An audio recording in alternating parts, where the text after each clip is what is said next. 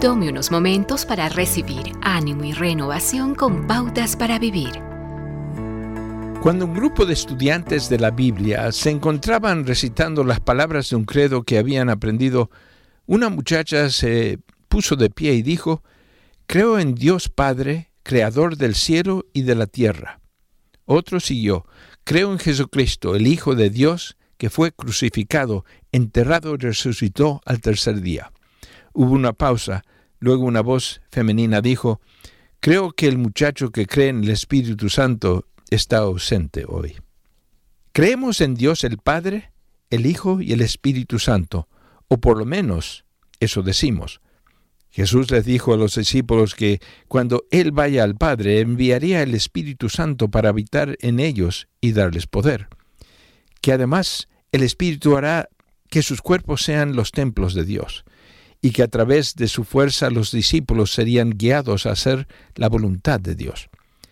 Escribiendo los Efesios, Pablo concluyó una de sus oraciones diciendo, Y ahora gloria sea a Dios, que puede hacer muchísimo más de lo que nosotros pedimos o pensamos, gracias a su poder que actúa en nosotros.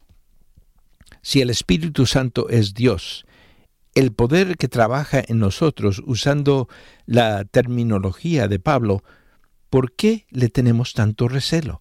¿Acaso por abusos que hemos visto?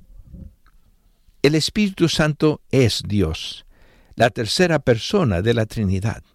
Recordemos una gran verdad, y es que Dios no avergüenza a nadie. El Espíritu de Dios glorifica al Hijo.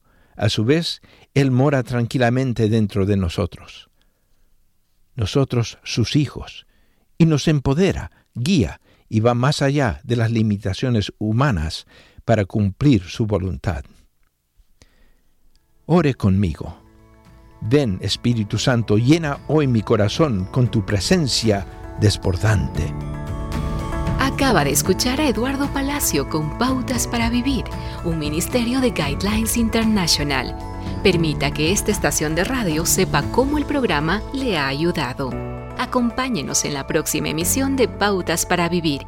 Gracias por su sintonía.